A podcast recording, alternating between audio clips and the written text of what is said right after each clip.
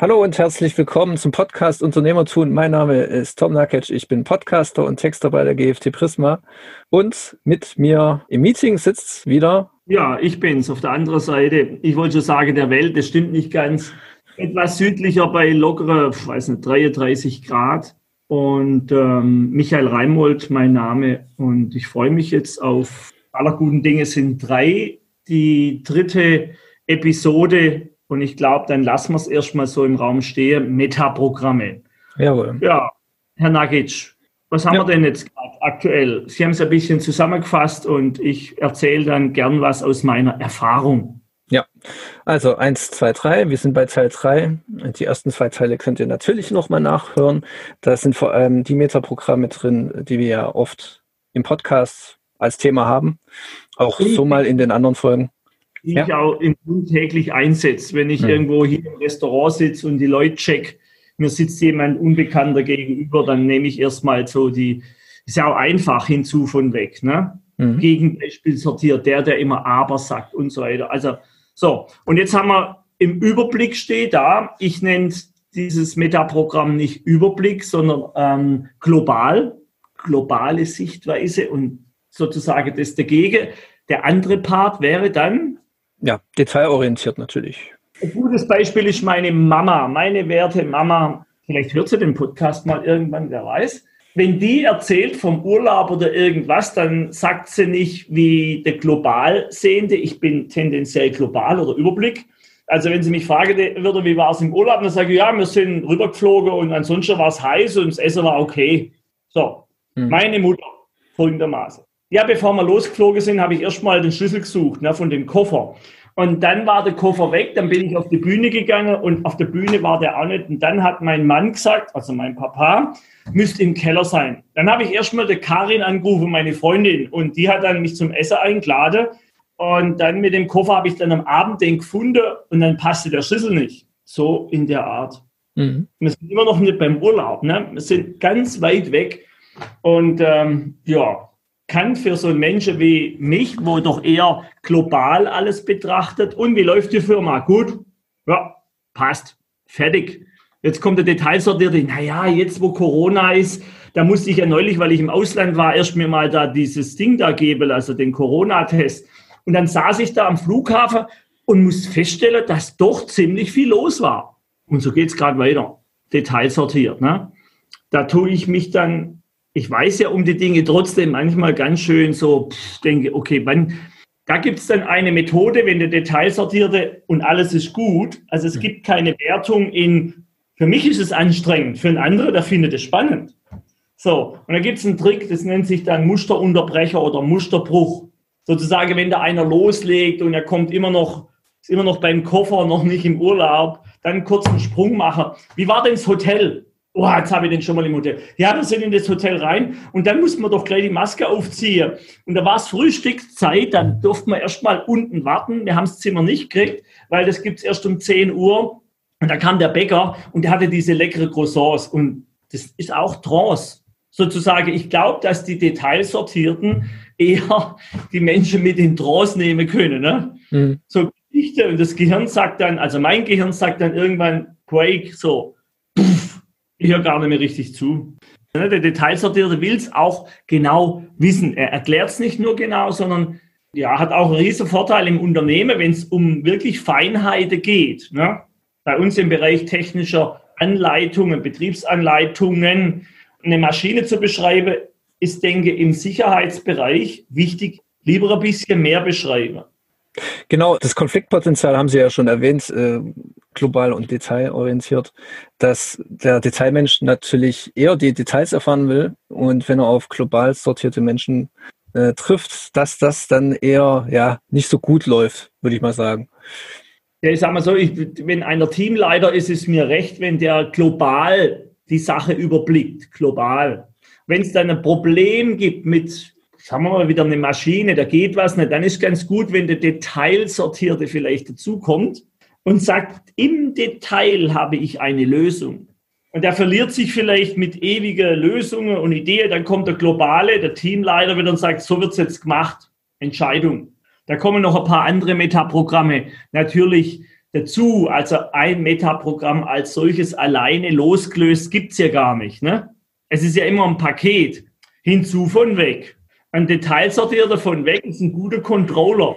Also für das Thema QM, Qualitätsmanagement, ist so ein Detailsortierer, denke ich, hm, ganz gut. Da gibt es ja Arbeitsanweisungen, da kommt der Globalsortierer und sagt, es reicht ja auch noch, wenn wir das morgen lesen. Ne? Auf geht's, dran geht. Es hat auch wieder mit proaktiv und reaktiv zu tun. Ne? Wie sehen Sie das global? Wo, wo setzt man den ein oder wo ist der prädestiniert? Ja, global Teammanager haben Sie ja schon jetzt erwähnt.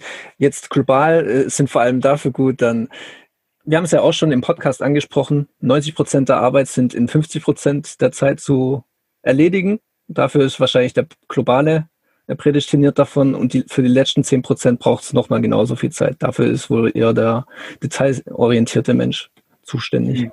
Ja, oder gerade wenn es große Aufgaben sind, umfangreiche Aufgaben, Projekte, da darf ja einer der Überblick behalten. Ne? Mhm. Verschiedene Abteilungen. Und in den Abteilungen gibt es dann eher die Detailsortierten. Ne?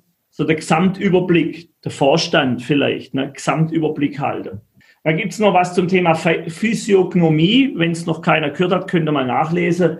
Face Communication. Das heißt, woran erkenne ich im Gesicht, ganz anderes Thema, jemand, der detailsortiert ist, als Tipp. Der Augeabstand ist beim Detailsortierten kleiner. Und wenn jemand das große Ganze sieht und langfristig hat er einen weiten Augeabstand. So die These. Da gibt es Bücher dazu, um das zu erwähnen. Okay mir übrigens auch an, wenn ich äh, Mensch treffe, irgendwo hier auf der Insel oder sonst wo, und ich sehe den noch nicht so oft, dann checke ich das schon automatisch am Gesicht. Sage, aha, ganz enger Augeabstand, detailsortiert. Und dann höre ich mir mal die Geschichte an, die er erzählt. Und äh, dann kommt es auch so der Beweis. Hm. Denke interessant. Also global wir brauchen immer alles und alles ist gut. Also so, äh, das ist ein Detailsortierer, das ist ja mal schlecht, das gibt's nicht. Ich brauche die im Unternehmen, die Detailsortiere, und ich brauche auch jemanden, der den Überblick behält. Jeder mhm. darf an seinem richtigen Platz sitzen im Unternehmen. Ne?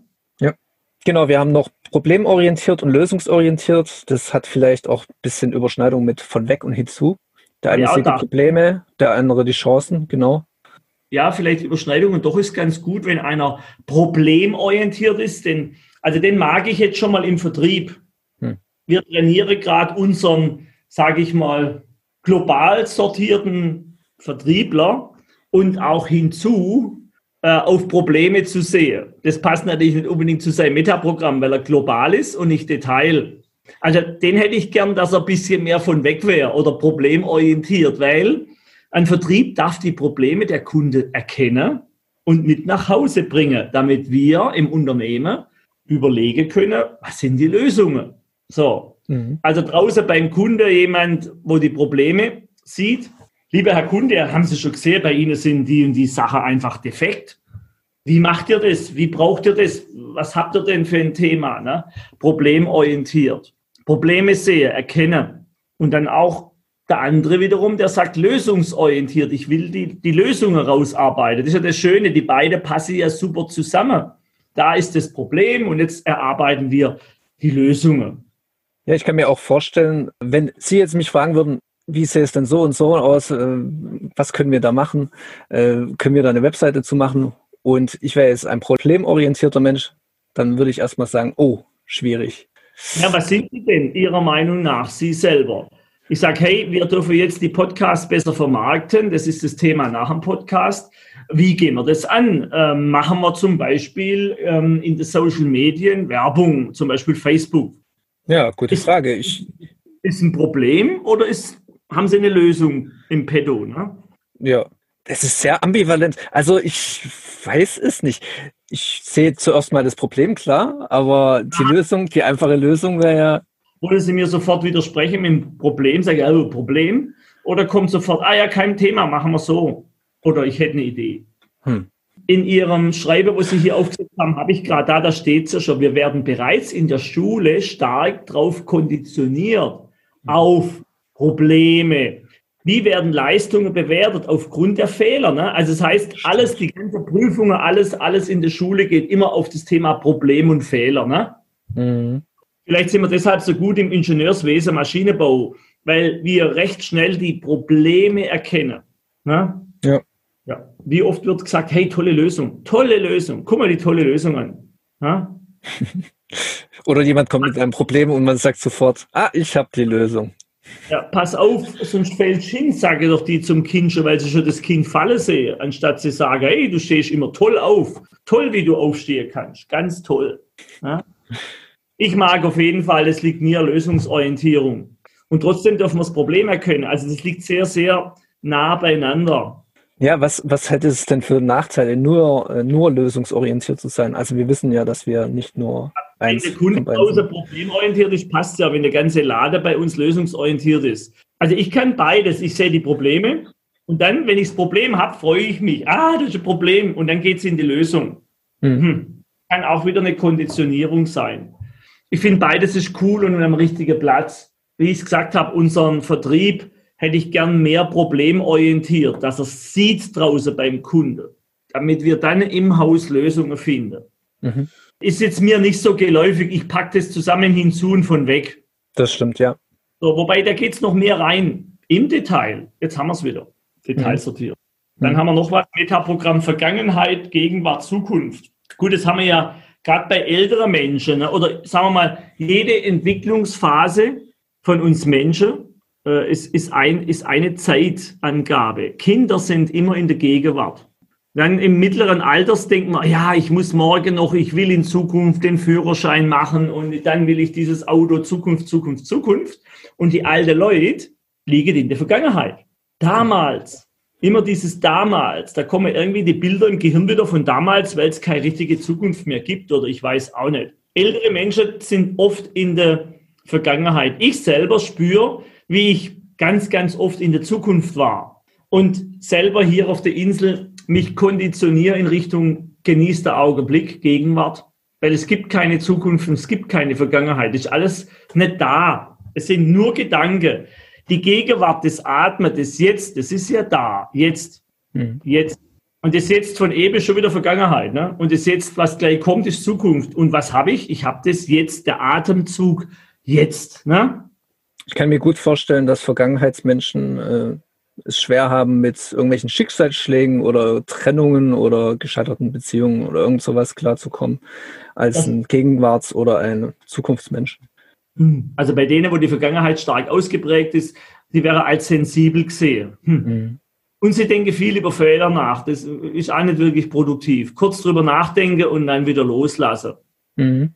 Ein Mensch dagegen berührt es nicht, das berührt ihn nicht so, weil es ist, pff, ist eine Geschichte, was soll das? Ja, aber vielleicht macht der Vergangenheitsmensch in Zukunft dann weniger Fehler als der Gegenwartsmensch. Weiß ich das?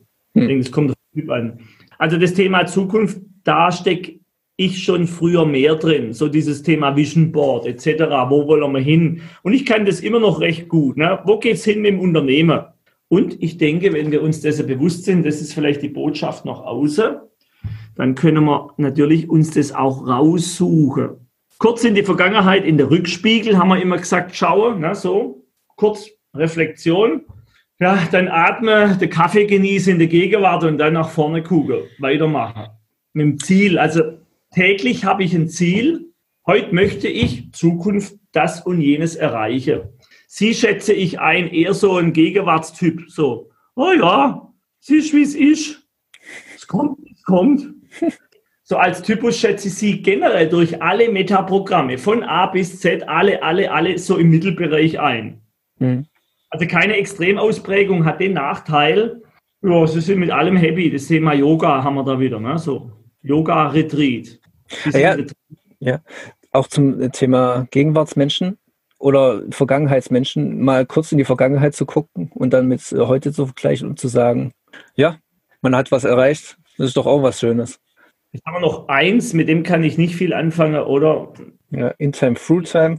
Das eine ist der pünktliche, der andere ist der ja, chronische zu spät Kommer. Bei mir würde ich jetzt da was dazusetzen wollen. Also ich bin absolut zu spät, wenn es für mich nach meiner Prioritätliste nicht wichtig ist. Beispiel Geburtstag eingeladen, Abendessen wird verkündet 19 Uhr dann sagt mein Gehirn, ab 19 Uhr gibt es Abendessen, nicht um, ab. Sagt ein Kunde, um 19 Uhr treffen wir uns. in der Pizzeria Kundengespräch führe. Ja, 19 Uhr, esse. Genau das gleiche Thema, sagt mein Gehirn. Ein bisschen früher da sein, vorm Kunde, gucke, dass der Tischen alles stimmt, mit dem äh, Gastronom rede, äh, was er denn Schönes hat, dass ich mit dem Kunde besprechen kann, was er Tolles essen kann. Habe ich eine andere Priorisierung? Sozusagen einmal bin ich völlig neben der Zeit, weil ich sage Freizeit, ja, und einmal geht es für mich Priorisierung, da kommt der Kunde, Unternehmung und wichtig, weil mit dem Kunde Essen, Pünktlichkeit, so. Hm. Tja, was ist, was, was ist wohl der Vorteil von dem einen und von dem anderen? Also der Intimer wird auf jeden Fall nie auf andere warten müssen, weil er ja selbst immer zu spät ist. Ja, und da liebe ich manchmal, wenn ich zu spät komme, sind alle schon da, alles ist vorbereitet, ich muss nicht warten. Ne? Wenn es jetzt aber darum geht, ich kriege die letzte äh, Festivalkarte, mhm. das weiß ich, dann bin ich früher dort, weil ich will die Karte. Vielleicht hat es auch wieder mit dem Thema Selbst und andere zu tun. Ne? Mhm. Wenn, der, wenn ich weiß, der Kunde kommt, habe ich ja eine Vorannahme. Ich möchte Aufträge von dem. Geht stark um mich. Wenn ich zum Geburtstag eingeladen bin, geht es ja eigentlich um den, der Geburtstag hat. Mhm. Der freut sich schon auch, wenn ich pünktlich bin. Und da bin ich in meinem Selbst und sage, oh, wenn ich später komme, ist die Grill schon an und das Fleisch liegt auf dem Teller und geht schneller. Also ich glaube, das kollidiert bei mir stark mit selbst und andere. Der, wo andere ist, sagt, oh, ich will früher beim Geburtstag sein, da kann ich denen noch ein bisschen unter die Arme greifen, helfen. Mhm. Meiner wird dann sagen, ich gehe mal ein bisschen später, nicht, dass ich denen noch helfen muss. so. also, von dem her gesehen, haben wir wieder ein ganzes Paket. Ja. Es ist sehr schwierig, glaube ich, keine Bewertungen da reinzulegen. Und ich sage es ja immer wieder, liebe Zuhörer, guckt, dass ihr das eben neutral seht. Das wäre toll, weil wir können, wenn wir relaxed, entspannt sind, alles. Wir haben die Wahlmöglichkeit und vor allen Dingen haben wir die Wahlfreiheit. Je besser wir diese Metaprogramme kapieren, verstehen, trainieren. Oh, ich bin ganz schön gestresst, mein Level ist hoch. Hm. Jetzt ist besser, ich gehe nach Hause, gehe joggen und dann treffe ich mich wieder mit dem. Hm. Verwandtschaft zum Abendessen, wie auch immer. Ne? So. Deshalb gibt es Menschen, Männer gerade, die gern nach der Arbeit eine halbe Stunde nach Hause fahren. Sozusagen besser ist, wenn die weiter weg wohnen, eine halbe Stunde weg mit dem Auto, dann relaxed daheim ankommen. Geht es der Familie besser und dem auch. Ne? Also bei mir ist so, wenn ich wirklich pünktlich sein will, dann darf ich nicht sagen 19 Uhr, weil sonst peile ich diese 19 Uhr an und vergesse mal Anfahrtweg ganz schnell. Sondern dann, wenn ich pünktlich sein will, darf ich mir sagen, okay, 19 Uhr und jetzt zurückrechnen sowas wie ein Airport gehe, Flugzeug geht um 19 Uhr, da kann ich nicht sagen, ich fahre mal um 19 Uhr irgendwie dahin. Nee, nee, dann zurückrechnen, einchecken, zack, zwei Stunden, okay, dann sind wir irgendwo bei, weiß nicht, 18, 17, 17 Uhr. Oder immer das akademische Viertel mit einberechnen. Ja, da gibt es ja sogar Menschen, die tricksen sich selber aus, die stellen die Uhr zurück.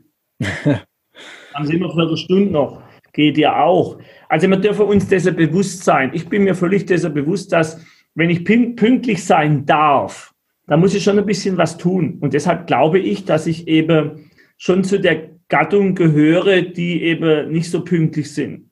Weil ich das cool finde, glaube ich, so ab. Gibt mir wieder dieses ganz pünktlich und Termin macht mich unfrei. Da kollidiert es mit meinem Wert Freiheit und selbst. Was, was sind Sie Ihrer Einschätzung nach? Äh, ich bin auch eher der Intimer. Okay. Ja. Ach, gern. Sie sind doch bei wem angestellt? ich weiß es nicht. Keine Ahnung. Naja, das ist, wenn der Unternehmer nicht vor Ort ist. Ja. So, da haben wir noch Bonusprogramme. Metaprogramme, die haben Sie geschrieben, die gilt es zu prüfen. Metaprogramm sehen, hören, fühlen, riechen, schmecken, das sehe ich jetzt nicht als Metaprogramm und dann noch abstraktes Denken. Ja. Gegenpol wollte ich fragen. Wir haben ja von weg hinzu. Was ist da jetzt? Gegenpol von abstraktes Denken, das wird wohl ja, Realismus sein. Das heißt, es geht um Sinnessysteme einfach und unsere Wahrnehmung. Also im, im NLP sagt man der WAKOK, ne? visuell, auditiv, kognitiv, olfaktorisch, WAKOK, gustatorisch, so diese, diese Wahrnehmungskanäle und oft eben visuell, dieses Sehen. Ne? ich habe unsere Zukunft schon gesehen, so sage ich das. Ich habe einen Film von dem Berg, wo wir hoch wollen, oder angenommen, wir wollen jetzt ein neues Büro bauen oder wir wollen ein neues Ferienhaus und dann sehe ich das. Ne? Ich sehe jetzt das im Moment, ne, sage ich schon wieder, sehe, ich sage nicht, ich höre, gibt Menschen, die sagen, ich höre das, ich höre meinen Erfolg, sage, okay, wie hört sich's an? Trommelwirbel. Echt? Das ist so, das gibt Menschen und ich sehe das im Moment, jetzt sage ich es wieder, manche Menschen würden sagen, ich fühle oder rieche oder schmeckt es, ähm, jetzt nicht als Metaprogramm, sorry, aber mhm. trotzdem total spannend, wie wir reden. Ich kann das schon riechen. Aha, okay.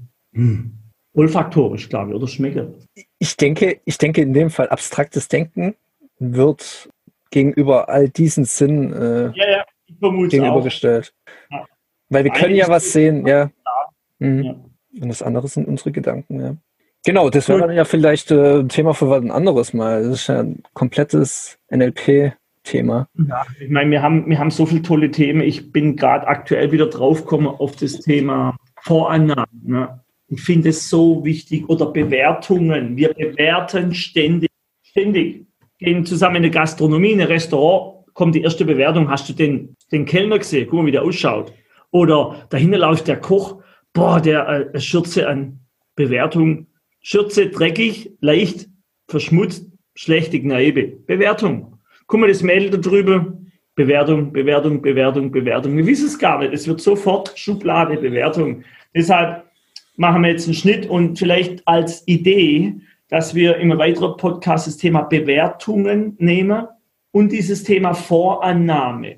Mhm. Wir sind ganz oft in, wir nehmen mal an, das. Und vor allen Dingen, wenn es dann ins Negative geht, in von weg, das klappt nicht, weil ich habe ja die Erfahrung gesammelt. Es hat noch nie geklappt. Von weg und Vorannahme dazu gepackt. Ja? Genau. Darüber reden wir dann das nächste Mal und dann machen wir ja. hier jetzt Schluss. Und ich bedanke mich. Danke fürs Zuhören und bitte stellt Frage, auch wenn die Welt da draußen irgendwie keine Frage hat oder wenig. Versucht es mal, tut mal so, als ob ihr Frage hättet. Und ich bin mir sicher, ihr habt wirklich, wirklich Frage. Klammer auf, Vorannahme. Ja. Ciao. Ciao.